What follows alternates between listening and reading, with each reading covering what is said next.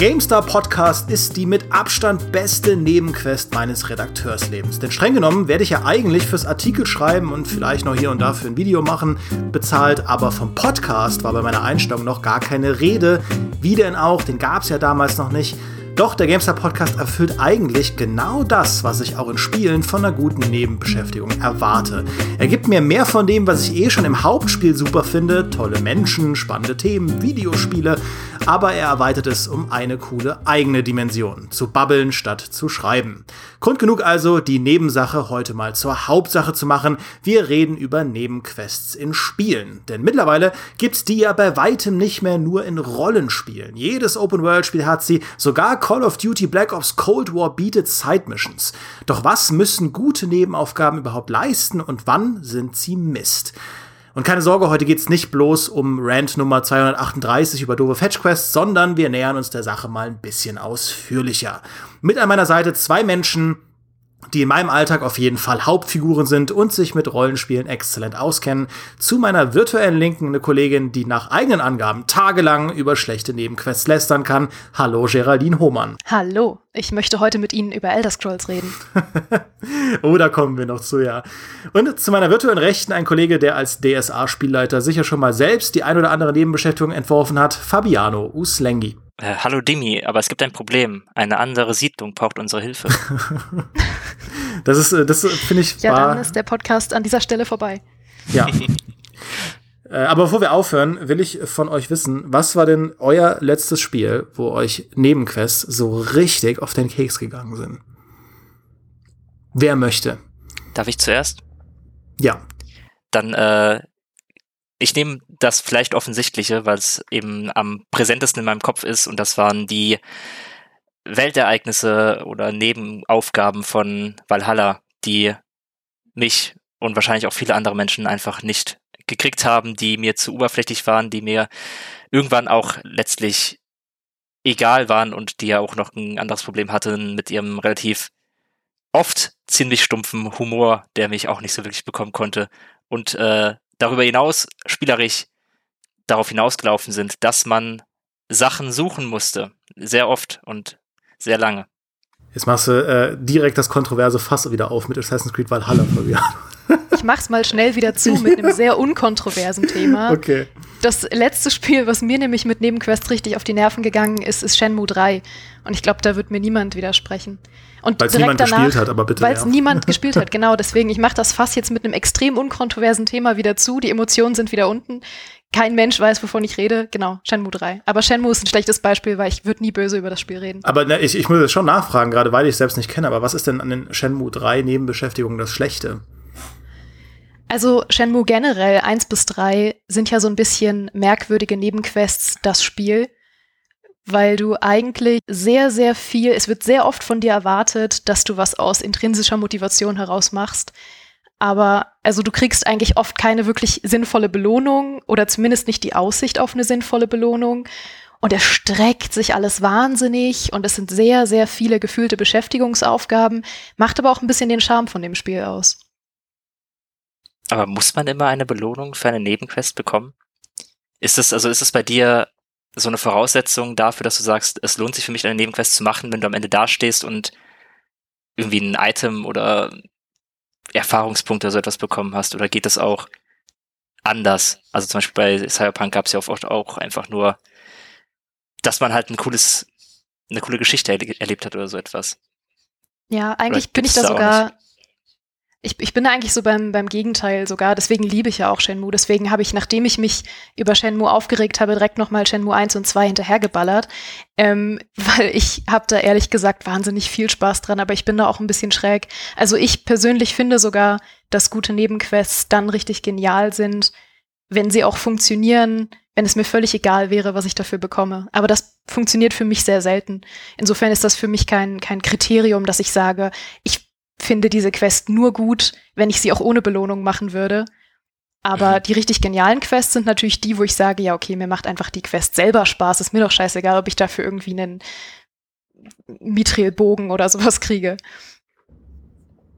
Ja, ich äh, finde, ähm, irgendeine Form von Belohnung muss es halt geben, aber diese Belohnung muss nicht zwangsläufig irgendwie ein, ein Item geben, aber äh, sein. Aber die, die Frage danach, welche, welche Gratifikation eigentlich eine Nebenquest einem geben muss, ist, finde ich, eine ne ziemlich spannende.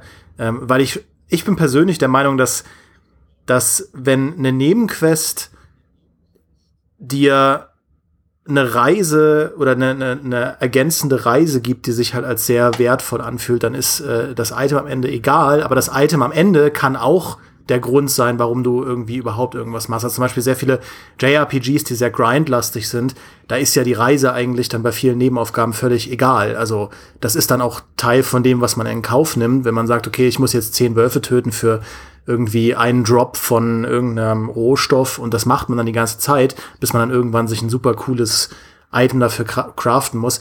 Die Frage ist halt, ist das dann gelungener Nebencontent? Und äh, ich finde, das ist halt so relativ davon abhängig, was man eigentlich als Spieler von so einem Spiel erwartet, warum man da drin ist. Also zum Beispiel in Witcher 3, ähm, da habe ich persönlich erwartet, dass die Nebenquests mir vor allem coole Geschichten geben. Ja, weil diese, Gewelt, diese Welt von The Witcher ist halt vor allem eine Story Open World, da sind halt vor allem spannende Zusammenhänge irgendwie, die man entdecken will. Ähm, deswegen war mir bei Witcher völlig egal, was ich am Ende als Belohnung bekomme, weil auch das ganze Loot-System und so weiter von The Witcher 3 überhaupt nicht ja gut funktioniert hat. Ähm, und von daher war echt mir immer nur wichtig, ist das eine coole Story? Lohnt sich das aus einer Story-Perspektive? Gibt es da spannende Entscheidungen? Da muss man sich dann schon fragen, also ähm, mit welcher Linse geht man halt bei welchem Spiel überhaupt an Nebenquests dran und kann man Nebenquests unabhängig von dem, was das Spiel generell leistet, überhaupt bewerten? Absolut. Vor allem, das, mhm. das gilt auch für Geschichten, dass man sagt, meine Belohnung ist einfach die spannende Geschichte, die ich erlebe. Das gilt aber in seltenen Fällen funktioniert das sogar für die Mechanik selber. Also ich finde ja zum Beispiel, dass Immortals Phoenix Rising wahnsinnig gut funktioniert hat mit seinen Nebenquests. Und da haben Geschichten überhaupt nicht im Vordergrund gestanden. Äh, Im Gegenteil, ich musste die ein bisschen ausblenden, um es zu genießen. Aber die, die nackten Rätselmechaniken, die man in den Nebenquests gemacht hat, die waren für mich so dermaßen spaßig, dass mich das über so viele Stunden motiviert hat. Ähm, nämlich würde dann interessieren, ob du da den Vergleich ziehen kannst, zum, zum Beispiel zum Breath of the Wild. Ob das dann deiner Meinung nach einfach, weil es ja sich relativ ähnelt, ähm, eben dieses Prinzip perfekt kopiert hat und dem seinen eigenen Stempel aufgedrückt hat, weil ich habe ich hab Immortals halt nicht gespielt, deswegen weiß ich es nicht 100%. Oder ist es wirklich für dieses Spiel speziell nochmal das Rätseldesign anders und besser und irgendwie eigenständiger? Nee, es war schon relativ ähnlich zu Breath of the Wild. Ich sag mal, ähm, das glänzt ja auch nicht unbedingt durch seine Geschichte. Aber mhm. was es wirklich gut gemacht hat, ich sag mal, es war, zum einen war es wahnsinnig außergewöhnlich für eine Ubisoft-Welt, weil das, das kennst du einfach anders von Ubisoft-Spielen. Aber was es noch so ein bisschen außergewöhnlich gemacht hat, ähm, ist, dass es wirklich unglaublich gut dir durch ähm, durch reine Visualität zeigen konnte, was du tun musst. Es hatte einfach spannende, einen spannenden Aufbau irgendwo in der Welt, der teilweise über Kilometer in der Welt verteilt war. Irgendwie zum Beispiel einen, einen Hindernisparcours, den du mit deinem Pfeil irgendwie durchschießen musst und der geht dann, du schaust dann rüber zum Horizont und siehst so, dieses Rätsel ist nicht nur hier, wo ich gerade stehe, sondern das geht bis ganz da hinten. Und das fand ich einfach irgendwie wahnsinnig spannend, dass wirklich die Welt einfach wahnsinnig essentiell für deine Beschäftigung war. Ja, ich ja. glaube, das ist bei Breath of the Wild ja auch so, genau. ne, dass man im Prinzip die, die Nebenbeschäftigung eigentlich gar nicht, also sie ist eigentlich keine Nebenbeschäftigung, weil du kannst die Breath of the Wild Erfahrung gar nicht beschreiben, ohne äh, die Nebenbeschäftigung damit reinzunehmen, weil letztlich das ja eigentlich nur Gründe sind, äh, mehr mit der Welt zu interagieren, mehr zu entdecken, mehr zu machen. Ähm, und das ist ja eigentlich das, worum es auch in, in dieser Art Open-World-Spiel geht. Einfach diesen riesigen Baukasten, diesen riesigen Sandkasten ähm, so lange und so, so tief wie nur irgendwie möglich zu erkunden und Sachen rauszufinden. Ja. Ich, äh, ich wollte noch mal kurz zurückgreifen, was du vorhin gesagt hast, Demi, mit dem, dass die Spiele selber ja schon ein bisschen voraussetzen, was für diese Art von Spiel jetzt eine adäquate Nebenquest ist und was nicht, weil was bei Witcher 3 zum Beispiel funktioniert mit der Erwartungshaltung, dass die Nebengeschichten genauso coole ähm, Charaktermomente haben und tolle Geschichten erzählen, äh, wie, wie jetzt die Hauptkampagne, ähm, wahrscheinlich sogar besser als die Hauptkampagne von, von Witcher 3, gibt es auch ne Gegenbeispiele, wo man das auch erwartet, die dann aber einen was anderes bringen. Also zum Beispiel bei einem, bei einem Dragon Age Inquisition. Ich glaube, dass bei diesem Spiel so oft diese ganzen Sammelaufgaben so scharf kritisiert wurden, war eben, weil man von einem Dragon Age halt was anderes erwartet. Und dann war es halt eine diese Semi-Open World mit sehr vielen Sammelaufgaben und irgendwelche Scherben suchen durch Linsen, die dann irgendwo aufgeleuchtet haben. Da muss man hinrennen, die alle einsammeln.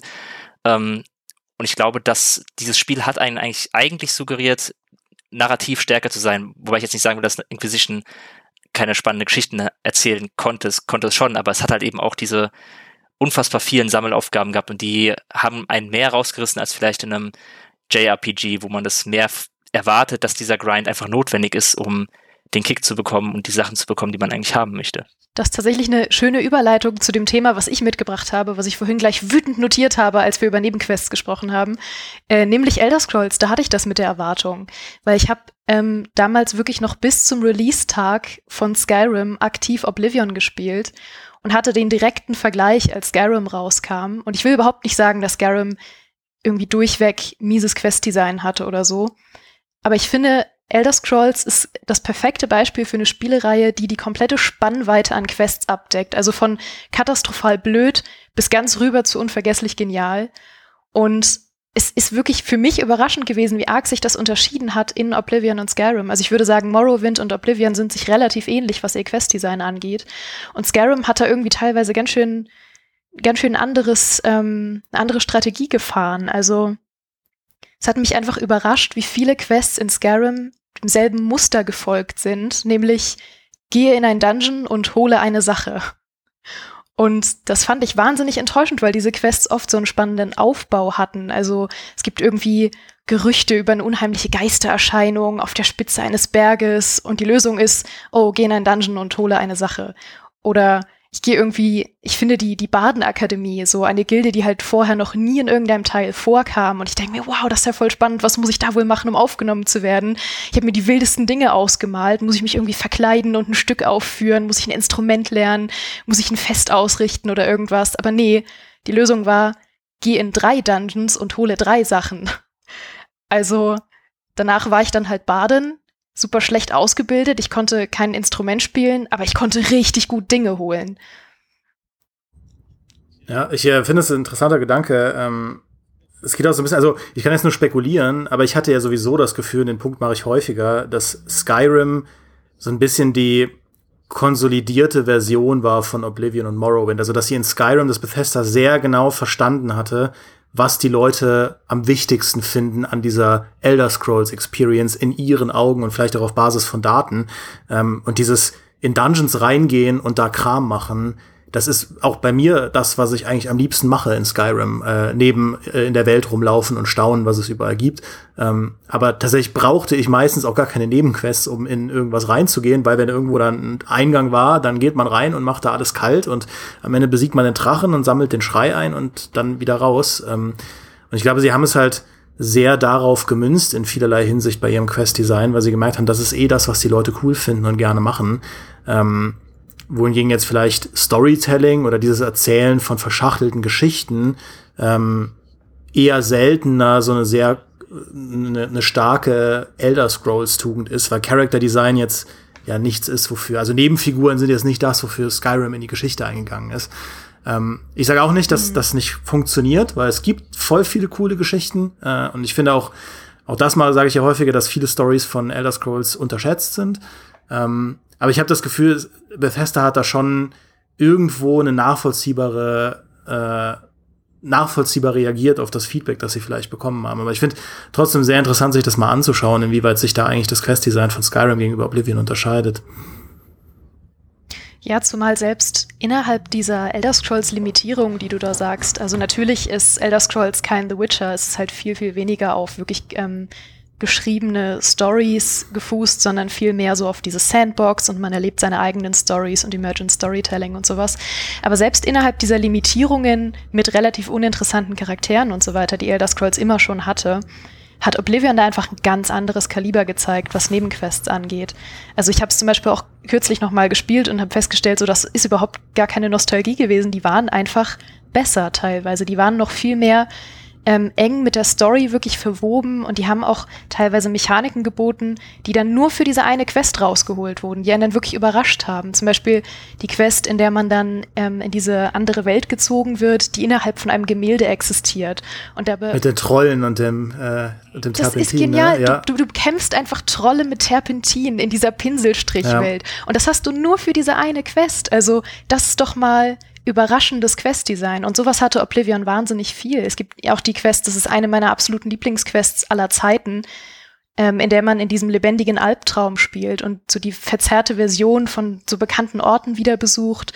Und du hast da quasi dieses Tribunal aus Prüfungen gegen deine eigene Psyche. Und das war wahnsinnig spannend. Und das sind alles Sachen, die du nur in dieser Quest erleben konntest. Und das war nicht so ein ähm, Zusammenknüppern von bekannten Mechaniken, die man dann noch mal so halbherzig mit einer NPC-Geschichte verbindet.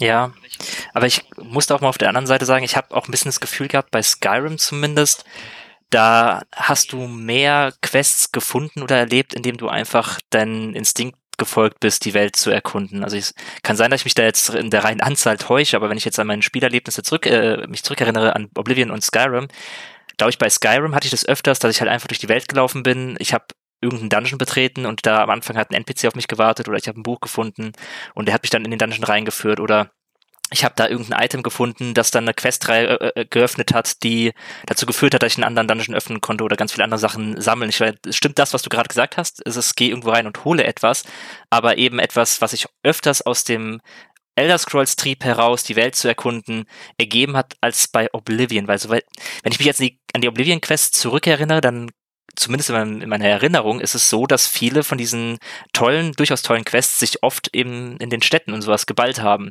Dass man halt, wenn ich, wenn ich nach in die Kaiserstadt rein bin oder nach ähm, Bravil oder so etwas oder Chalinal, dass halt da es da mehrere Quests gab, wohingegen in Skyrim so eine große Stadt meistens eine größere Questlinie hatte, zum Beispiel dann äh, es gab irgendeine Stadt gibt es, wo, wo die ganzen Leute Albträume haben, dann musst du in diesen Turm rein und äh, sich durch diesen blutigen Turm kämpfen und so weiter und die Albträume der Leute beenden. Ähm, aber viel mehr Quests findest du einfach, indem du die Welt außerhalb der Städte erkundest. Und bei Oblivion war es, glaube ich, so wie ich das in meinem Gefühl habe, andersrum, dass da die Städte das Epizentrum waren der, der äh, Aufgaben, die du sammeln konntest. Doch, das stimmt. Aber dass eigentlich. wir uns alle an, dass wir uns alle an, den, an die Quest, die Geraldine da genannt hat, sofort erinnert haben, ist ja natürlich trotzdem ein äh, sehr starker Beweis, dass, äh, dass Oblivion da schon einige echt unvergessliche Quests hatte. Ich muss auch sofort bei dem, was Total. du gesagt hast, gerade Fabiano, dran denken, wie ich äh, wenn man in Anvil reingekommen ist, haben auch direkt irgendwie so zwei NPCs auf diese extrem witzige Oblivion-Art und Weise miteinander gelabert. Und äh, da hat man auch irgendwie einfach nur gehört, dass da irgendwo irgendwas in einem Haus nicht so ganz richtig stimmen soll. Und dann, äh, dann ist man da hingegangen und dann äh, hat War nicht der Leuchtturm oder so? Ja, irgendwie sowas. Nee, das und ist das, doch dieses Haus, was ja, du dann, das Geisterhaus, was du dann kaufen kannst am Ende. Genau, wo dann ja, unten, wo stimmt, aber es gibt, den auch, es gibt auch noch diesen Leuchtturm. Beim Leuchtturm ist im Keller ist irgendein, irgendeine verstümmelte Leiche. Das ist krass, wie wenn man an, an Elder Scrolls denkt, wie brutal diese Sachen eigentlich manchmal sind. Irgendwie in meinem Kopf habe ich die nie gory in Erinnerung, aber wenn man drüber nachdenkt, gerade in Oblivion, da passieren schon ziemlich gestörte Sachen teilweise. gerade ja, in den ja. Nebenquests. Absolut. Aber es ist, glaube ich, ein interessanter Punkt, den du ansprichst, dass Skyrim viel mehr noch auf dieses, ähm, es passiert auch zwischen den Städten was, äh, gesetzt hat. Du hattest in Oblivion halt viele solcher Quests. Die, die besten Quests waren oft die, in die du so aus Versehen so reingestolpert bist, weil du dachtest, oh, das ist bestimmt eine langweilige Nebenquest. Ähm, ich höre irgendwie, dass irgendjemand verschwunden ist. So, ja, Mai, ich finde den jetzt halt.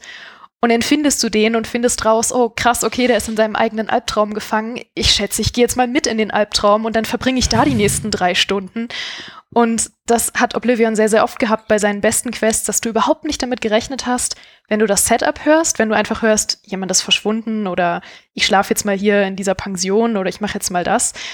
Und dann entfaltet sich daraus eine richtig krasse Quest. Und bei Skyrim war es oft andersrum. Da habe ich oft gedacht, das mhm. Setup ist richtig cool. Und dann ist das, was du wirklich in der Quest gemacht hast, sehr enttäuschend gewesen, wie zum Beispiel bei der Badenakademie. Also entschuldige, ich verstehe auch nicht, warum die mich als Mitglied haben wollten, nur weil ich ihnen eine Sache geholt habe. Ich fühle mich so ein bisschen ja. wie das, das Mitleidsmitglied von der Badenakademie. Also ich bin so der Handtuchwart der Gruppe. Ja, das, das fühle ich total. Das war genau mein Gedanke auch, als ich das gesehen habe. Badenakademie, weil ich habe dann auch sofort an Dungeons and Dragons gedacht, mhm. an Zauberbaden und so etwas, die dann mit Musik äh, Zauber wirken können und dann war es halt einfach nur die langweiligste Sammelquest, die man sich irgendwie vorstellen kann. Aber das, das, da habe ich gar nicht dran gedacht, bis du es gerade eben gesagt hast. Und jetzt leide ich wieder sehr unter dem Gedanken, oh dass sie diese Badenakademie drin hat und sie einfach nicht genutzt haben. Aber ich mag Skyrim trotzdem, so, leid. so ist nicht. Ja, doch. Ich Aber ich, ich muss da trotzdem, ich muss da trotzdem die Lanze brechen für Skyrims Quest Design, weil was Skyrim für mich ganz persönlich so gut gemacht hat, ist, dass das, was du in den Nebenquests machen musstest, einfach sehr nah an dem war, warum ich Skyrim gespielt habe. Das ist auch das, was ich, worauf ich eben hinaus wollte, dass ich will halt die ganze Zeit Dungeons raiden und die Nebenquests haben mich dazu verleitet, das zu tun. Und das ist genau die gleiche Diskussion, die wir auch bei Assassin's Creed Valhalla hatten, die ich sehr viel in der Community geführt habe und ich verstehe da auch die andere Seite. Ähm, dieses, okay, diese, diese World-Events von Valhalla ähm, und sehr viel von den Nebenbeschäftigungen von Valhalla, also zum Beispiel dieses ähm, Fässer suchen und äh, Schlüssel finden und so weiter, das ist mir extrem sauer aufgestoßen, auch aus Storytelling-Gründen, da stehe ich auch nach wie vor dazu, aber ähm, auch sauer aufgestoßen, weil es halt sehr weit von dem weg ist, warum ich ein Assassin's Creed spiele. Und äh, da hat mir halt ähm, Assassin's Creed Odyssey, wo sehr viele Leute mit dem repetitiven Nebenbeschäftigungsdesign ein Problem hatten, das hat mir da viel besser gefallen, weil die Nebenbeschäftigung war halt in eine, in, eine, äh, in eine Festung reingehen und alle wegmeucheln. Ja, das, das ist, warum ich Assassin's Creed spiele. Ja, also nicht ausschließlich, aber so vom, vom Gameplay-Loop ist das halt sehr nah an dem, was ich cool finde an Assassin's Creed. Ähm, andere Leute sagen, okay, ich habe aber, ich spiele Valhalla, ähm, weil ich ja diese Wikinger-Fantasie leben will und ich möchte mir die Welt angucken und ich möchte eintauchen in, was die Leute da so machen und so, wo ich sage, ja, aber das, was die Leute da machen, das hätte man doch trotzdem besser schreiben können, Ubisoft. Ähm, aber das ist dann da nicht so wichtig, sondern äh, diese Atmosphäre, und das ist ja die größte Stärke von Assassin's Creed Valhalla, ist den Leuten, die es dann lieben, auch extrem wichtig. Und ähm, da, damit will ich eigentlich nur noch mal den Punkt unterstreichen, wie, wie relativ es eigentlich ist, ob man Quest-Design als gelungen oder nicht gelungen empfindet. Ähm, ich bin nach wie vor der Meinung, dass mhm. Valhalla halt handwerklich keine besonders gut gemachten Quests hat. Äh, aber ich verstehe da halt auf so einer subjektiven Ebene, wie man das cool finden kann. Äh, und es ist extrem spannend, sich das anzuschauen, weil man, finde ich, in der Resonanz, wie Leute auf Nebenquests reagieren, sehr gut ableiten kann, warum Leute Spiele spielen. Ich finde, das ist auch ein ganz, ganz schwierige Linie, die Entwickler dann manchmal balancieren müssen, wenn sie halt einerseits erwarten wir als Spieler immer, dass Nebenquests etwas kreativer sind, als immer nur dieselben Gameplay-Mechaniken abzugrasen, die uns auch mal irgendwelche Sachen machen lassen, die wir im normalen Gameplay-Loop eigentlich nie machen. Gleichzeitig gehen Entwickler damit immer das Risiko ein, dass sie uns irgendwas machen lassen, was nichts mit dem zu tun hat, weshalb wir dieses Spiel spielerisch eigentlich angehen. Und ähm, manchmal funktioniert das und manchmal funktioniert das eben nicht. Ich glaube auch, auch in Witcher 3 zum Beispiel ist eigentlich erstaunlich, dass die Nebenquests wirklich so hoch gepriesen werden, wobei nicht jede Nebenquests jetzt was damit zu tun hat, dass wir die Fähigkeiten von Geralt wirklich so einsetzen, wie sie sinnvoll sind. Wir fällen dann manchmal auch Entscheidungen, ähm, aber nicht in jeder Nebenquest von Witcher 3 hauen wir irgendein Monster mit unserem Silberschwert auf die Fresse, sondern manchmal reden wir, fällen Entscheidungen, geben vielleicht irgendwelchen Leuten Tränke, die sie gerade brauchen oder kaufen was oder werden auch mal, auch wenn es äh, humoristisch ist, äh, durch die ganze Stadt gescheucht und holen ein Zettel nach dem anderen ab und so weiter. Ähm, und da wirklich die Balance finden, das, ich glaube, das ist unheimlich schwer zu, zu erahnen, wann man eine Geschichte erzählt, die spannend genug ist, dass der Spieler bereit ist, in diesem Fall auf die, auf den Gameplay-Loop zu verzichten und was zu machen, was nichts mit dem zu tun hat, was dieses Spiel eigentlich spielerisch leisten kann. Und manchmal klappt es nicht. Und dann ist es äh, genauso langweilig, wie wenn man nochmal dasselbe machen würde, weshalb man das Spiel eigentlich spielt. Und ähm, da habe ich sehr großen Respekt für, wenn Entwicklern das gelingt, wie bei Witcher 3 zum Beispiel. Ja, und ich meine, es, es, gelingt halt nicht für alle immer. Also bei, auch bei The Witcher 3. Ähm, also wenn du in den Kommentaren irgendwas siehst, äh, warum Leute Witcher 3 nicht gut finden, dann weil sie genau nicht bereit waren, diesen, sag ich jetzt mal, Tod zu sterben und zu sagen, okay, mein Anspruch an so eine klassische Rollenspieltiefe, die gebe ich am Eingang ab. Und ich will wirklich, wirklich ein Story-Rollenspiel in erster Linie genießen. Weil, und, und auch für mich zum Beispiel war es echt schwierig, wie wie anspruchslos Witcher dann oft auf so einer Spielebene war. Auch in seinen Nebenquests, in seinem Loot-System und so. Das hatten wir alles im Witcher-Podcast. Schleichwerbung.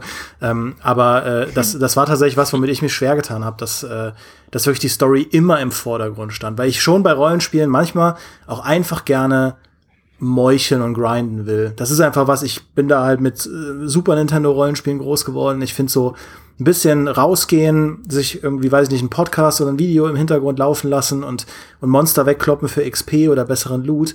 Das muss jetzt nicht reserviert sein für Spiele wie Diablo, sondern das darf auch gerne in einem normalen Rollenspiel, äh, in einem klassischen Rollenspiel sein. Und das liefert The Witcher halt nicht. Ähm, weil ich muss mich eigentlich die ganze Zeit konzentrieren. Ich kann auch nicht einfach nur mhm. Fragezeichen auf der Karte abhaken, weil dann verpasst man halt das Environmental Storytelling. Weil wenn du einfach nur diese, Robo diese Räuberlager, Robolager, Räuberlager einzeln abklapperst und, und nicht drauf achtest, was da für eine Schönes Geschichte erzählt werden soll. Ja, dann, äh, ja, dann, dann, dann, dann verpasst du die Roboter, ja. Und äh, nein, aber dann äh, verpasst man halt das, das, was es eigentlich cool macht. Sorry, ich bin jetzt bei also den Robotern gerade. Ich, ich stelle mir jetzt ja. gerade vor, was passiert wäre. Siehst du, Überraschungen. Ich sage, Nebenquests brauchen Überraschungen. Roboter in The Witcher, das hätte mich überrascht. Aber ich, ich finde das wirklich einen wahnsinnig spannenden Punkt, dass wir sagen, es hängt total viel mit den Erwartungen an das Genre und sogar vielleicht an die Marke ab.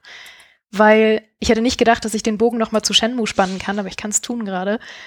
Genau deswegen, das ist wahrscheinlich der Grund, weshalb es mich in Shenmue nicht wirklich stört, obwohl es objektiv eigentlich kein gutes Questdesign hat. Aber ich erwarte das von der Reihe. Ich habe da die Nostalgie für. Ich erwarte durch Shenmue 1 und 2, ich weiß genau, was, was ich da kriege an Nebenquests.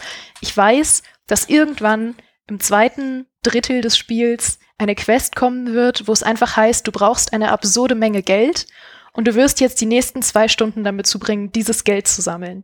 Das ist in jedem Teil drin. Ich weiß, dass das mich erwartet und ich bin völlig cool damit, wenn das kommt. Und ich weiß, dass Shenmue daraus besteht, Fische zehn Fische, kaufe Knoblauch oder whatever. So, ich weiß einfach, was ich da bekomme. Und ich glaube, dass das oft dazu führt, dass man, dass man auch verzeihender ist.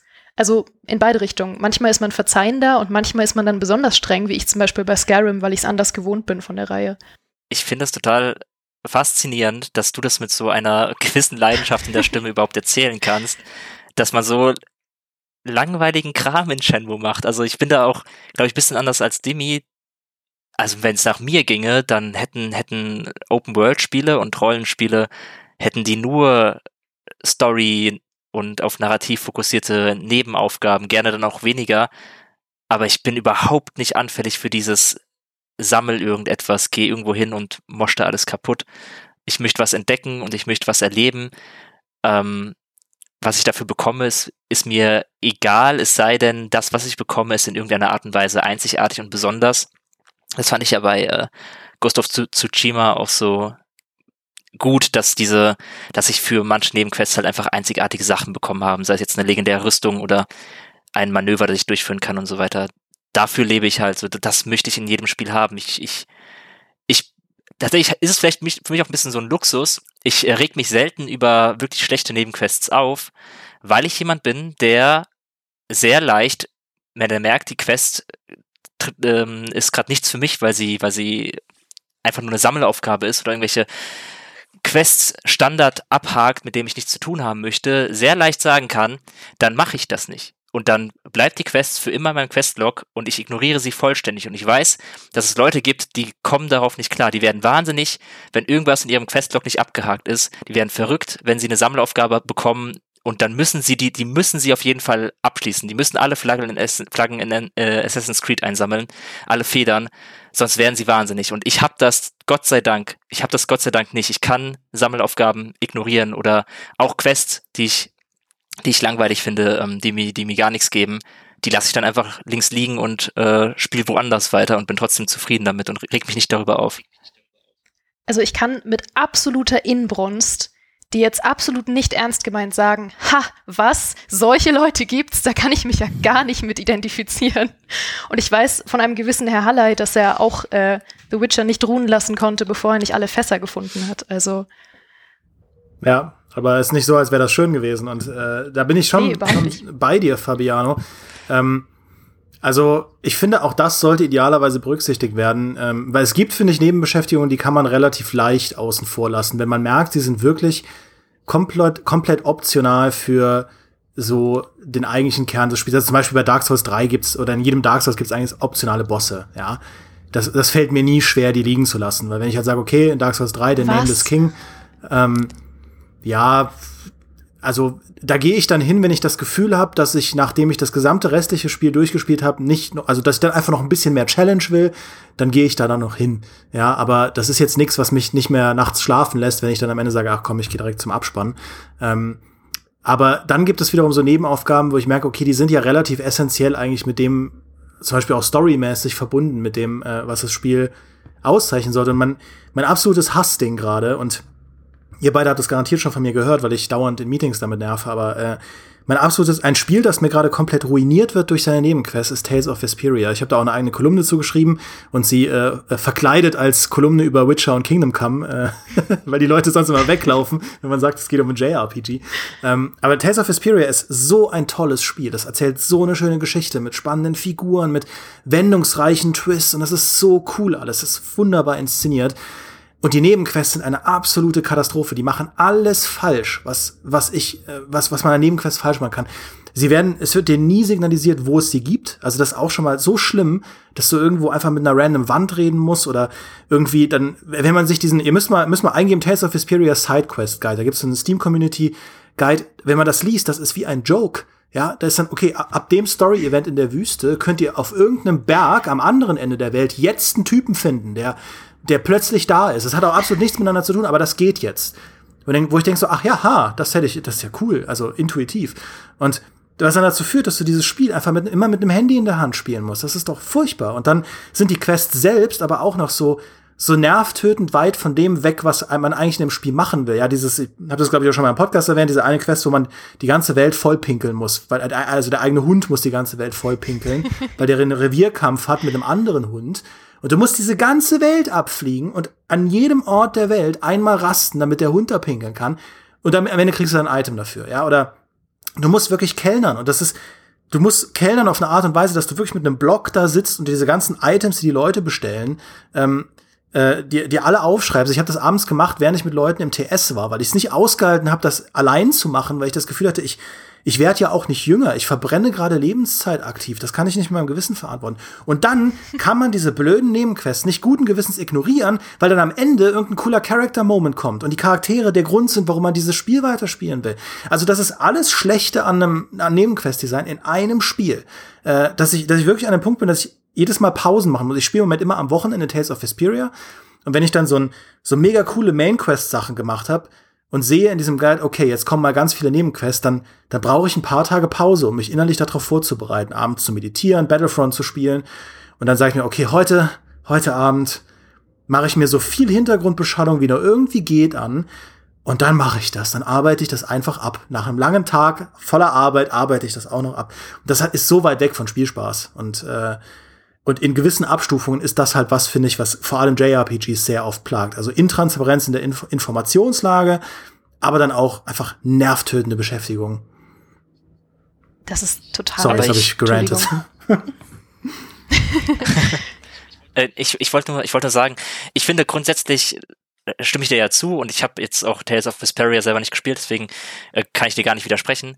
Aber was du da zwischendurch gesagt hast, ähm, mit der mit dem Ansatz, dass man Nebenquests erkennen muss und wissen muss, wo die sind und so weiter.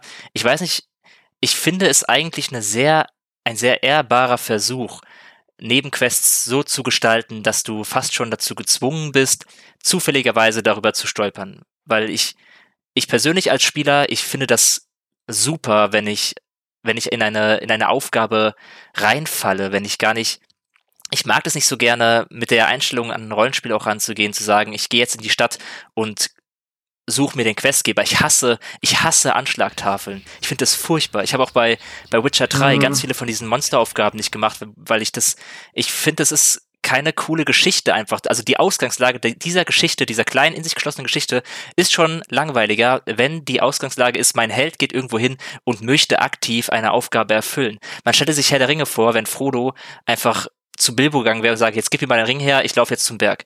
Nee, der hat ihn halt einfach bekommen und dann kommt Gandalf und sagt, wirf ihn da mal rein. Und das passiert zufällig. Und, und ich wünsche, also ich finde es viel cooler, wenn, wenn eine, eine Geschichte so entsteht. Und das, das müssen Spieler auch teilweise lernen, wie sie das äh, hinbekommen, dass Spieler da reinschlittern, ohne ihnen das Gefühl zu geben, dass sie gerade 100 Nebenquests verpassen, weil sie zur falschen Zeit am falschen Ort sind. Ähm, und auch das wird, glaube ich, eine Herausforderung. Aber da ist zum Beispiel ein gutes Beispiel da wären wir wieder bei Elder Scrolls, äh, die, die Bootquest bei Oblivion ganz am Anfang, also wenn man sie am Anfang denn macht in der Kaiserstadt, wenn man, man geht da einfach nur ins Gasthaus, man will da, man legt sich da ins Bett, so, man hat da einfach nur, okay, ich, ich, ich kauf mir noch ein Bier, das ich in meinem Menü dann wegsüffel und hau mich in die Federn. Und plötzlich bin ich in der Quest drinne, aus der ich auch nicht raus kann. Ich bin plötzlich im Abenteuer, obwohl ich das Abenteuer nicht gesucht habe. Und das finde ich so geil. Das finde ich hervorragend. Ich möchte nur Nebenaufgaben, die so sind. Ich möchte durch die Welt gehen und mir passiert dann dort etwas. Wie so ein, wie so ein Zeichentrickcharakter, der irgendwie jede Folge zufälligerweise ins nächste Drama äh, ähm, taumelt. So, will, so hätte ich gern alle Nebenquests. Ähm, aber ich verstehe schon, wenn es einen frustriert, dass man dann das Gefühl hat, die Quests sind so versteckt, dass man sie nicht sieht. Ähm, oder wenn der Ausrufezeichen bei den Leuten sind, mag ich auch nicht. Ja, ja, ja. Ich, also ich bin da auch, ich bin da voll bei dir. Ähm, ich finde nur, das, das ist halt wirklich Meisterklasse in Game Design, wenn du es hinbekommst, eine Spielerführung zu betreiben, die die Leute so sehr organisch ähm, in, in, in, die, in die Sachen reintreibt, die du für sie designt hast, ohne dass du mit einem Ausrufezeichen drauf zeigen musst. Und zum Beispiel, ich weiß nicht, wie es euch da geht, da würde mich auch eure, eure Haltung gleich interessieren. Ähm, ich hatte bei Skyrim, eigentlich bei keinem Elder Scrolls-Spiel je diesen Completionist-Gedanken. Ich weiß auch nicht, das war einfach nicht, wie, wie, diese, wie diese Art Rollenspiel für mich funktioniert hat. Ich bin da einfach durch diese Welt gegangen und ich hatte meine ganzen 200 noch was Stunden immer was zu tun und ich weiß bis heute nicht, wie viel Prozent aller Quests ich abgehakt habe in meinen X Playthroughs bei Skyrim und es ist auch gar nichts, was für mich so eine Rolle spielt, wohingegen bei anderen Rollenspielen ähm, das halt schon ein Gedanke ist, der mir kommt. Und bei Tales of Vesperia ist es so, ich, du, du bist halt 20 Stunden in dieser Kampagne und denkst dich, gibt es denn hier, denkst du, gibt es denn hier überhaupt keine Nebenquests? Und dann machst du das erste Mal diesen Guide auf und das ist so ein schockierender Moment, dass man danach erstmal ein bisschen Pause machen muss, was man alles, weil es halt so intransparent ist, wo du wann wie eine Nebenquest anfangen kannst, dass du halt gar nichts mitbekommst von dem Nebenkram. Und ich finde, zwischen du grast einfach nur Ausrufezeichen ab und die Welt fühlt sich so an, als würden alle Leute sich in ihre Wohnungen zurückziehen, wenn du nicht weißt, wo du gucken musst. Und alles ist leer, weil alle Nebenquests sich verstecken, weil sie Angst vor dir haben. Also dazwischen gibt es halt so einen Sweet Spot. Und äh, den zu treffen, ist, glaube ich, extrem schwierig aus einer Game Design-Perspektive. Absolut, aber ich glaube, wo der bei Rollenspielen tatsächlich liegt oder wo der für mich liegt, ist, wenn du schon weißt, dass es da eine Aufgabe gibt. Also wenn es nicht irgendwie versteckt ist, weil du irgendwie siebenmal eine Wand anfassen musst und dann passiert was, sondern du weißt schon, da ist irgendwie ein Charakter, ich weiß, da ist eine Geschichte, aber dann entfaltet sich eine Quest, mit der du nicht gerechnet hast. Und das Funktioniert übrigens auch in Skyrim. Wie gesagt, Oblivion ist ja die Meisterklasse von, wie diese ähm, Boots, ähm, mit den Piraten im Hafenviertel ist auch eine meiner absoluten Lieblingsquests. Aber Skyrim hat das auch. Ich sag nur die Quest Eine denkwürdige Nacht. Diese Hangover-Quest, die man bekommt, wenn man sich einfach nur auf dieses Wetttrinken einlässt. Und du denkst so, ja lol, ich trinke jetzt hier mal irgendwie drei Bier oder so. Und plötzlich wachst du am anderen Ende von der Map auf und erfährst irgendwie, dass du einen Tempel verwüstet und einer Statue sexuelle Avancen gemacht hast. Und genau solche Quests, das ist für mich der Sweet Spot, weil ich weiß, da wartet eine Nebenaufgabe auf mich. Ich weiß, okay, ich wurde hier zu einem Wetttrinken eingeladen.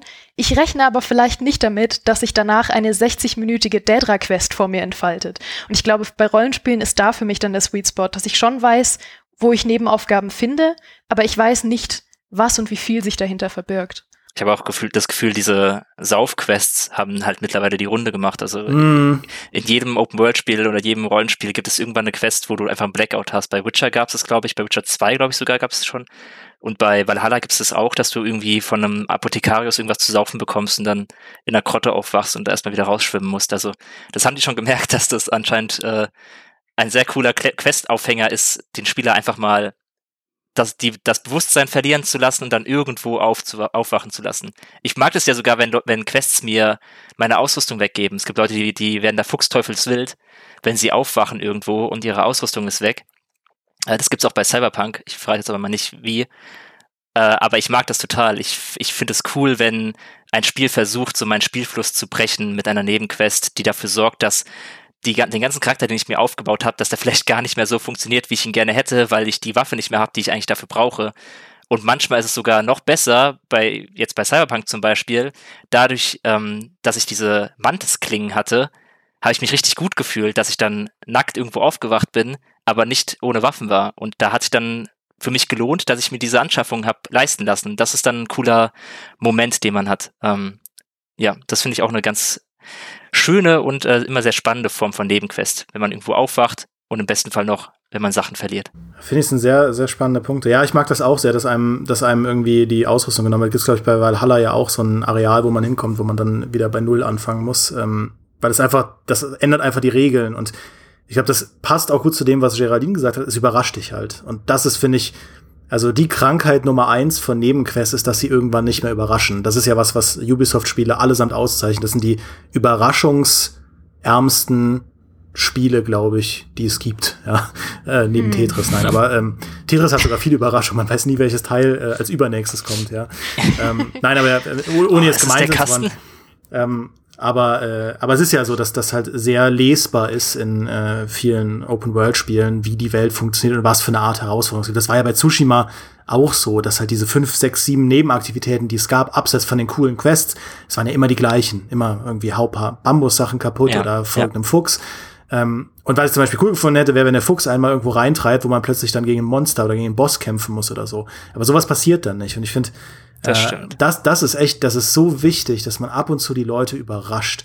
Äh, das hat Breath of the Wild halt so gut hinbekommen, dass du eigentlich bei, obwohl natürlich auch Breath of the Wild nach Regeln funktioniert, mit diesen ganzen Schreinen und so, ist es auch ein Spiel, das sich in seiner Open World immer wieder überrascht mit irgendwelchen Herausforderungen, mit denen du plötzlich klarkommen musst, wie das, dass äh, all, all deine metallischen Gegenstände Blitze anziehen, ja. Und, und du halt irgendwie durch so einen Sturm durch musst, während du die ganze Zeit ein laufender Blitzableiter bist. Das einfach ein interessantes Ding, das sich sehr organisch aus der Physik ergibt, mit der Breath of the Wild halt die ganze Zeit über funktioniert. Ähm, und das, das, ja, das finde ich ist tatsächlich ein, ein, cooler Sweet Spot, ja. Das, wenn, wenn ab und zu einfach Nebenquests einen überraschen.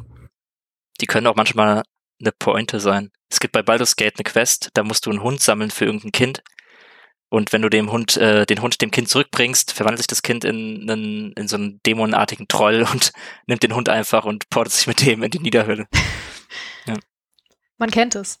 Ja, es ist ähm, für mich sogar ist es der wichtigste Punkt. Ich meinte das ja schon eingangs. Ich glaube, ähm, da spreche ich jetzt mal hauptsächlich von, von Rollenspielen und Adventures, aber für mich sind Nebenquests wirklich dann richtig toll, wenn sie mir irgendwie den Boden unter den Füßen wegziehen. Entweder weil sie mir die Ausrüstung wegnehmen oder weil ich plötzlich woanders aufwache oder weil ich plötzlich in einer instanzierten Welt bin, in der ich vorher nicht war und die nur für diese Nebenquest existiert, wie zum Beispiel eine Albtraumwelt oder die gepaintete Welt, in der ich mit Terpentin gegen Trolle kämpfe. Und vielleicht haben sie irgendeine neue Mechanik, die ich vorher nie hatte oder sie stellen irgendwie generell die Regeln auf den Kopf von dem Spiel, was ich kenne.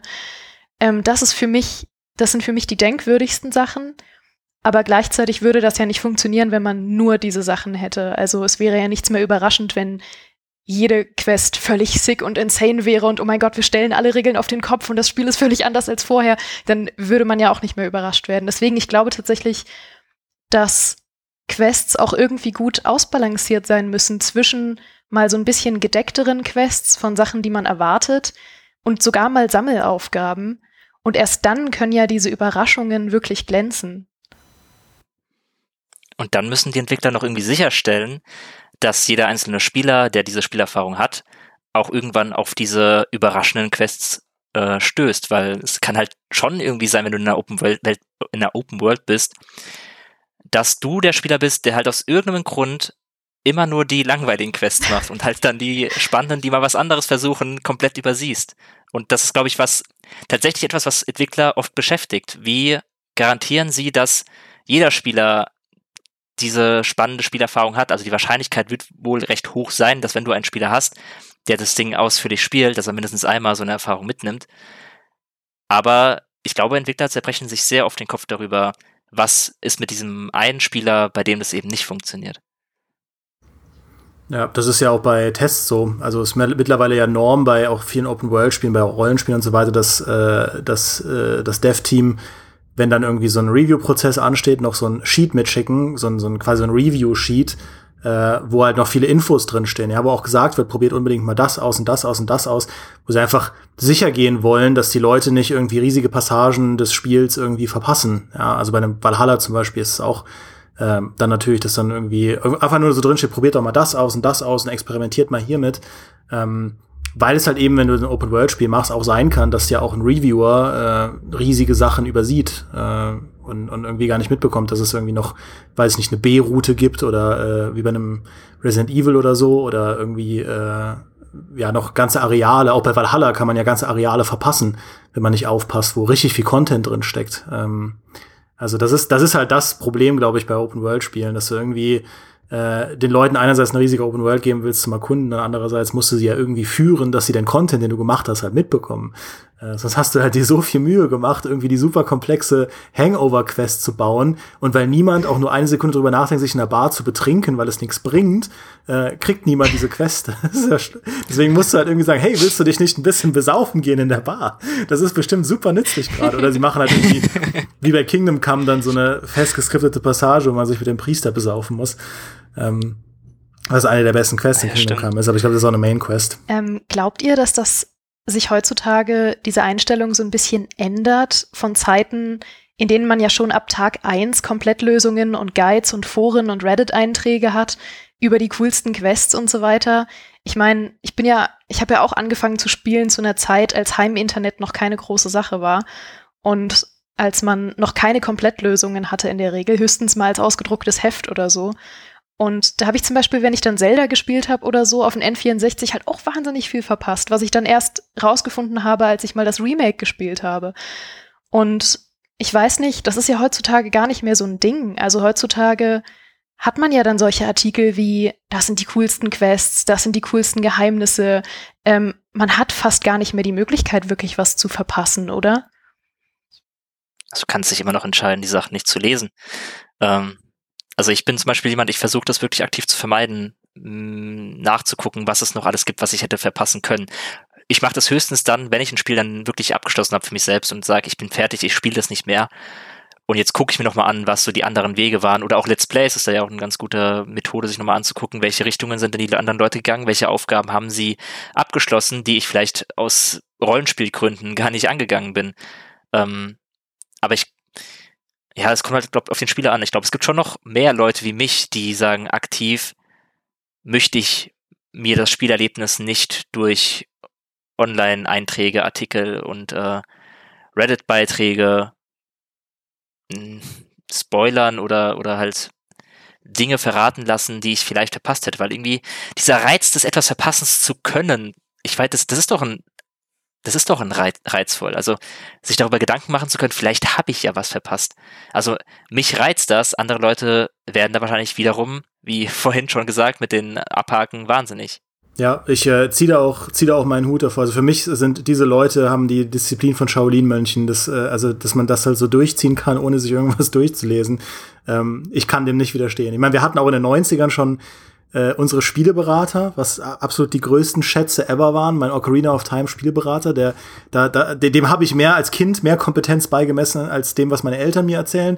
Ähm, das war, da war einfach nur Weisheit, nur Weisheit drin und vor allem, was auch cool war, auch immer Bilder, ja, vom Internet hatte man so viele Bilder und Artworks und ach, die waren so toll. Ich, Spieleberater waren klasse. Naja, aber, äh, aber mir geht das tatsächlich so. Ich finde, da gibt's für mich keinen Weg mehr zurück. Ähm, in diese, in diese, sag ich mal, blinde, äh, also blind im Sinne von einfach wie, wie diese Blind Let's Plays, dass man einfach drauf losspielt, ohne sich irgendwas durchzulesen.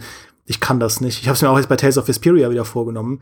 Ich werde jetzt keinen Guide lesen, weil ich genau weiß, wenn ich einen Guide gucke, wird dieser Moment sein, ne, der dann auch gekommen ist. Aber dann sitze ich wieder da und gesagt, aber hat dieses Spiel denn keine Nebenquests? Ach, ich google mal kurz Tales of Vesperia Missable Quests und dann boom.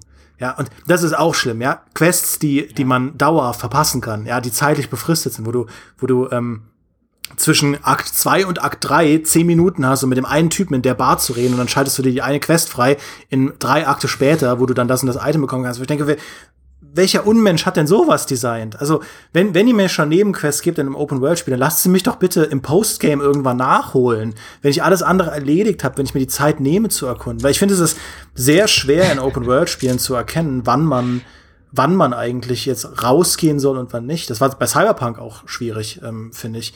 Ich finde, bei Cyberpunk ist es gar nicht so einfach zu erkennen, wann man ja, jetzt. Gibt es der, überhaupt ein Postgame? Ja, wann, wann der beste Punkt ist, um äh, Nebenquests zu machen. Ja, es gibt ja irgendwie einen Punkt, glaube ich, wo die äh, ja. Rogue einem sagt, du brauchst irgendwie ganz viel Geld. Und das ist dann so ein bisschen immer so ein Hinweis, ah, du musst Geld sammeln.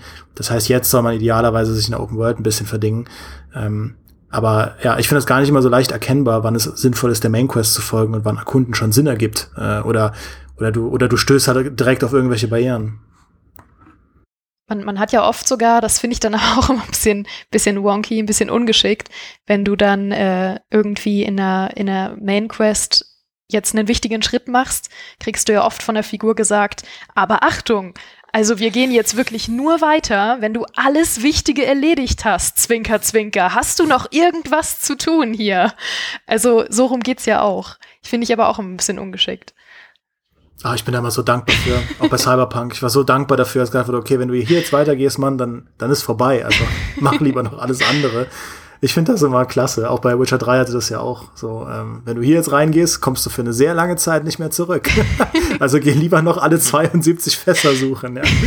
ähm, ja. Oder du machst es so wie Fallout 3 in seiner ursprünglichen Version und machst das einfach nicht und die Spieler spielen es durch und stehen dann vor den Scherben einer Kampagne.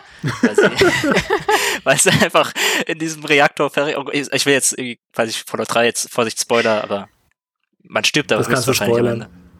Okay. okay. Ja das hat mich auch ziemlich hart getroffen. Aber ich fand's cool tatsächlich. Ich mag, ähm, ich finde, ich finde es tatsächlich gar nicht so schlimm, wenn ein Open-World-Spiel wirklich eine, ein Ende hat, das damit aufhört, dass man das Spiel im Endeffekt nicht weiterspielen kann. Sei es jetzt, weil der Charakter tot ist oder weil man irgendwas in der Welt verändert hat, sodass sie so, wie sie eigentlich von den Entwicklern entworfen wurde, für den größten Teil des Spiels nicht mehr funktioniert. Und ähm, ich würde mir wünschen, dass Entwickler da öfters Methoden hätten, beides miteinander zu kombinieren, aber das, das ist halt mega schwer, wenn du nicht gerade Rockstar bist und dann einen auf äh, Red Dead Redemption machst, du dann trotzdem noch einen Weg findest, nach dem Ende Nebenquests zu erlösen, äh, zu lösen. Ähm, Absolut. Das würde ich mir gerne, ehrlich gesagt, öfters wünschen. Das ist aber auch wahnsinnig schwer, weil das auch total vom Genre abhängig ist. Ich bin nämlich auch immer riesengroßer Verfechter davon zu sagen, dass gerade Rollenspiele ein Ende haben müssen. Ich finde, Dragon Age Origins hatte für mich in der Geschichte so einen größeren Impact als, ähm, als Skyrim, weil in Dragon Age Origins habe ich selbst obwohl ich vor der letzten Schlacht genau das gemacht habe, nochmal alle Nebenquests abgegrast. Weißt du, diese letzte Schlacht, meine Truppe hat, glaube ich, ein halbes Jahr auf mich gewartet, auf diesem Schlachtfeld äh, weil ich vorher noch so viel erledigen musste und dann war ich so, sorry Leute, sorry Leute, okay, wir können anfangen. Ähm, aber das hatte für mich so einen größeren, größeren Impact, dass diese Geschichte dann auch vorbei war und dass ich dann zwar noch mal spielen konnte, aber eben nicht mehr diese Geschichte, weil die war zu Ende erzählt. Und in einem Skyrim hast du irgendwann einfach diesen Punkt, an dem du entweder nichts mehr tun kannst oder an dem du dich anfängst zu langweilen oder an dem du denkst, boah, keine Ahnung, ich fange noch mal von vorne an. Da hast du diesen Punkt nicht vom Spiel aus, sondern da hast du ihn irgendwann, weil das Spiel dir nichts mehr gibt. Und das ist einfach, finde ich, irgendwie eine Schwäche von einem Spiel. Und man könnte jetzt natürlich sagen, okay, es ist schwierig, weil Skyrim ist eine Sandbox und Dragon Age Origins ist völlig anders vom Genre. Aber du sagst es ja, Red Dead ist auch eine Sandbox und das hatte auch irgendwie ein Ende. Ja, und ja. ich meine, Red Dead Redemption ist ja sogar, und das spoilere ich jetzt nicht, aber sehr bekannt dafür, auch das erste Red Dead Redemption innerhalb seiner Kampagne eigentlich ähm, sag ich mal, Story-Twists in einer, in einer, äh, in einer, Dras in einer so drastischen Art und Weise einzubauen, wie es eigentlich Open-World-Spiele nie tun. Also normalerweise verändern ja Open-World-Spiele im Rahmen ihrer Main-Story ganz, ganz selten wirklich grundlegend den Status quo, damit man den Leuten die Chance nicht nimmt, ähm, noch irgendwie nach äh, zu jedem Zeitpunkt in der Kampagne Sachen erkunden zu können und Nebenquests zu machen, weil ja der der, der die Hauptfigur muss ja irgendwie immer immer zu jedem Zeitpunkt Sinn ergeben, äh, muss es ja Sinn ergeben, äh, neben Quest XY zu machen. Das heißt, da darf halt keine riesige, keine riesige Charakterentwicklung stattfinden. Aber Red Dead Redemption 2 hat sich einfach gesagt, nö, äh, das ist uns völlig egal. Wir, äh, wir, wir drehen das mal richtig auf, was, was alles in der Main Quest ja. passieren kann. Der erste Teil ja auch schon. Ja, genau, ich meinte den ersten Teil. Also da, äh, ich ja. weiß gar nicht, wie es beim zweiten ist. Ich habe den zweiten nicht durchgespielt oder generell nicht gespielt, noch nicht. Aber ähm, aber ja, beim ersten war das schon sehr radikal. Was ich cool finde. Also ich finde, das ist auch wieder so ein, so ein Überraschungsding, ja, wenn Open-World-Spiele einmal so richtig überraschen. Ja. Der hat ja auch ein sehr finales Ende gehabt. Also, ob, obwohl es auch eine Sandbox war. Also, das kann absolut funktionieren, finde ich. Ich meine, wir sagen ja auch immer, Elder Scrolls wird dafür kritisiert, dass seine Hauptquest selten das ist, wo viele Leute sich dran erinnern, aber sie hat halt eben auch keinen Impact, wenn du die Hauptquest durchspielst und eben die größte Bedrohung der Welt niedermesserst mit deinem Dragonborn und danach feststellen musst, okay, es hat sich nichts verändert, so irgendwie klar, ich habe ein bisschen dafür gekämpft, dass sich die Welt eben, dass die Welt nicht untergeht. Sie ist nicht untergegangen, aber irgendwie wäre es auch schön gewesen, dass nach diesem epischen Kampf dann doch irgendwie an Sachen anders sind, aber so war es halt einfach nur ein Boss, den ich am Ende platt gemacht habe, wie am Ende von jedem Dungeon. Was ist denn für euch äh, so, ein, so ein Beispiel für ähm, Nebenquests oder für ein Spiel, wo die Nebenquests so genau eurem Geschmack entsprechen. Geraldine hat ja schon Oblivion genannt. Mhm. Ähm, würdest, würdest du da mitgehen, Fabiano? Oder fällt dir, Geraldine, noch eins ein? Weil ich finde jetzt haben wir, jetzt haben wir sehr viel kritisiert. Ich würde gerne auf eine positive Note enden. Also ich mag, ich mag wirklich immer die, ähm, ich habe ja gerade eben schon gesagt mit Red Dead Redemption, ich mag die Rockstar-Nebenaufgaben. Ähm, das sind selten jetzt irgendwie die, die wirklich überraschenden oder ja doch, eigentlich können sie schon überraschen. Also ich finde, erzählerisch sind die halt oft einfach spannend, die dann irgendwelche lustigen Gedanken haben oder vor allem irgendwelche exzentrischen Charaktere sind es ja meistens, denen man dann begegnet. Und dann ist es ja bei Rockstar meistens so, dass du dem einmal zufällig begegnest und dann machst du eine erste Aufgabe für ihn, dann kommst du irgendwann wieder, dann hat er wieder ein anderes Problem, das machst du dann wieder für ihn. Und irgendwie lerne ich so halt die Charaktere, um die sich diese Quests drehen, immer sehr gut kennen. Und das weiß ich immer sehr zu schätzen und eben auch wie bei Red Dead, dass dass sie da, da sehr konsequent sind, wie es dann äh, auch im Zuge der Hauptquest dann weitergeht und so weiter. Das, äh, das finde ich einfach immer sehr, sehr schön. Aber ja, es sind halt keine Rollenspielquests, sondern es sind halt eben, eben Adventure-Aufgaben, die ich aber immer sehr schön finde und mit denen ich mich immer sehr, sehr gerne beschäftige, die ich immer sehr gerne nachgehe, weil sie diese kleinen Geschichten einfach erzählen und einmal meine Spielfigur lebendiger machen, ihr mehr Hintergrund geben und auch manchmal Facetten von ihr zeigen. Gerade bei Red Dead Redemption gibt es ganz viele Nebenaufgaben, die dann die deinen Charakter, also jetzt Arthur oder ähm, John Marston im ersten Teil aus seiner Perspektive zeigen, die du in der Hauptquest gewisserweise nicht wirklich mitbekommst. Und das finde ich sehr schön. Ich glaube, für mich funktionieren gute Nebenquests auf drei verschiedene Arten. Also sie haben so drei Chancen quasi bei mir zu punkten. Das eine wäre, wenn sie mir zum Beispiel auch erlauben, Dinge auszuspielen, dann muss ich doch nochmal auf Oblivion zurückgreifen. Da gibt's ja zum Beispiel die Quest ähm, mit diesem Verschwörungstheoretiker, der einem erzählt, dass er von drei Leuten verfolgt würde und ähm, dass wir darüber Informationen einholen sollen. Und den kann man dann immer nachts hinter mhm. der Kirche treffen und sich mit ihm austauschen. Und wenn man ihm tagsüber begegnet, dann tut er so, als würde er einen nicht kennen. Und dann flüstert er einem so zu, oh, du sollst mich doch nicht in der Öffentlichkeit ansprechen. Und das fand ich so wahnsinnig spannend, wirklich nachts ähm, hinter diese Kirche zu schleichen und vielleicht noch ein paar Minuten auf ihn warten zu müssen, bis man so in der Ferne die Fackel näher kommen sieht und solche Sachen. Und am Ende, ich weiß nicht, was da für meine Belohnung war. Ich habe es mir nie gemerkt, weil es nicht wichtig war. Für mich war einfach diese Geschichte auszuspielen und diese Geschichte zu erleben, statt sie nur erzählt zu bekommen, war für mich einfach das, das Coolste. Also das ist für mich das eine, wie es funktionieren kann. Das andere ist für mich, wenn die intrinsische Motivation, die Motivation aus mir heraus wahnsinnig groß ist, weil einfach die Mechanik, die ich da mache, an sich schon wahnsinnig viel Spaß macht, weil es zum Beispiel ein tolles Rätsel ist oder so. Und das dritte wäre, wenn die Nebenquest auf irgendeine Art mir das Spiel einfach von einer neuen Seite zeigt. Ja, kann ich äh, nur so unterschreiben. Ähm, mir ist nur gerade noch eingefallen, äh, ergänzend beziehungsweise unterstreichend zu dem, was du gesagt hast, wie, wie grandios ich auch immer noch finde, wie sie das mit der dunklen Bruderschaft geregelt ja. haben in den Elder Scrolls Spielen, dass du irgendjemanden umbringst und dann quasi, wenn du dann pennen gehst und einen Brief da hast, wir, wir wissen, was du getan hast. Ich ja. weiß noch, als ich das das erste Mal erlebt habe, ich dachte so, das, what the fuck, wie geht das denn, ja? Und äh, es, es gibt ja auch andere Wege, der dunklen Bruderschaft beizutreten und in äh, in, äh, genau, in Morrowind gibt's ja dann die, wie heißen sie? Ähm, gibt's eine andere Killergilde, die äh, quasi so eine Art Freibeuter-Vertrag äh, immer mitbekommt, die sind quasi legal. Äh, aber das und wie das Vampirsystem Haben die nicht sogar so einen Konkurrenzkampf mit der Dunklen Bruderschaft? Ja, die haben einen Konkurrenzkampf, aber die Dunkle Bruderschaft ist in Morrowind ja nur eine Gegnerfraktion, also dann kannst du nicht beitreten, glaube ich. Bin mir nicht mehr sicher. Oder? Kann man dir beitreten? Ich weiß es nicht mehr. Ähm, aber genau, man wird ja in Morrowind, auch in dem Add-on, wird man ja auch von dunklen Bruderschaftsleuten attackiert, wenn man irgendwo nachts schläft. Und das ist witzig, wenn man das Add-on installiert hat, dann passiert dir das schon ganz am Anfang. Und dann wachst du plötzlich auf und bist halt von drei schwarz maskierten Meuchlern umgeben. Ich dachte, was ist denn jetzt los? ähm, ja, aber, äh, aber auch das Vampirzeugs haben sie halt einfach so gut hinbekommen. Aber das ist diese Geschichte, die ich auch immer so gern erzähle, in Kombination mit dieser Schiffsquest, wo dein Schiff entführt wird mir ist es ja wirklich passiert in Oblivion, dass ich auf diesem Schiff geschlafen habe. Es war wirklich eine meiner ersten Nächte, wenn nicht meine erste Nacht. Ähm, ich hatte vorher ein bisschen Party gemacht, offenbar, hatte offenbar jemanden umgebracht. Ich kann mich nicht mehr erinnern. Auf jeden Fall war ich auf diesem Schiff, bin morgens aufgewacht, wurde erstmal von diesem verdutzten Piraten geweckt, der so war, ähm, Entschuldigung, wir haben dieses Schiff entführt, was, wer bist du jetzt? Und gleichzeitig trat plötzlich dieser Typ aus der dunklen Bruderschaft in mein Zimmer Und ich war so, Leute, also es ist ein bisschen voll gerade so. Stehen einfach zwei Leute, die was von mir wollen in diesem Zimmer. Und der Typ ist so, ja, ich habe gehört, du hast jemanden umgebracht. Willst du irgendwie bei der dunklen Bruderschaft mitmachen? Und ich war so, wie, was, was machst du auf diesem Schiff? Und der Typ dreht sich um und spawnt einfach so Richtung Horizont weg. Und äh, das war für mich auch einer der besten Momente in Oblivion.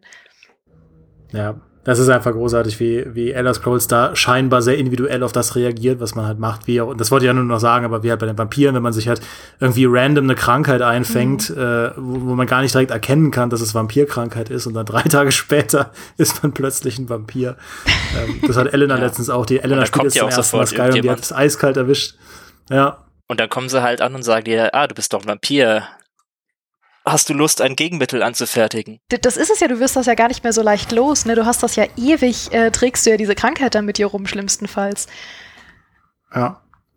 Ja, ja. Also bei Oblivion das, äh, weiß ich noch, da kannst du irgendwann, äh, du kriegst auch irgendeine Quest, um, um ein Gegenmittel anzufertigen. Dann musst du ja. da einzelne Zutaten sammeln und so weiter. Wie es bei ja. Skyrim ist, weiß ich eigentlich gar nicht. Aber ich glaube, das haben sie auch nur als Backdoor-Option eingebaut, weil sie Angst hatten, dass die Leute zu angefressen sind, wenn sie sich das plötzlich einfangen und gar nichts mehr dagegen tun können. Mhm. Ähm, aber ich, ich unterstelle Bethesda das tief drin, sie es eigentlich lieber so gemacht hätten, dass man es nicht wieder rückgängig machen kann, dass es einfach dann dauerhaft bleibt. Ähm, aber gut. Okay. Ähm, das war doch eine sehr, sehr ähm, interessante Nebenquest-Runde hier. Hat sich überhaupt nicht angefühlt wie eine Nebenquest. Ähm, ich danke euch, dass ihr äh, so spontan Zeit hattet, weil wir nämlich alle gerade sehr viel zu tun haben, weil äh, Stand jetzt eine BlizzCon vor der Tür steht, für die viel gemacht werden soll. Aber ja, der GameStar Podcast ist einfach die beste Nebenquest, deswegen nehmen wir uns die Zeit dafür. Also danke Geraldine, danke Fabiano. Und Sehr gerne. Ähm, ja, euch da draußen natürlich, natürlich auch vielen Dank fürs Zuhören und äh, schreibt uns gerne eure Haltung gegenüber Nebenquests ganz nebensächlich in die Kommentare. Äh, ich bin da tatsächlich immer sehr interessiert, ähm, wie Leute Spiele spielen und wofür sich Leute Zeit nehmen. Das fand ich auch äh, tatsächlich bei Assassin's Creed Valhalla sehr interessant zu sehen, wie anders Leute mit dieser Welt umgehen. Äh, von daher nehmt euch die Zeit und äh, geigt uns die Meinung. Und ansonsten hören wir uns demnächst. Macht's gut. Ciao, ciao. Ciao. Tschüssi.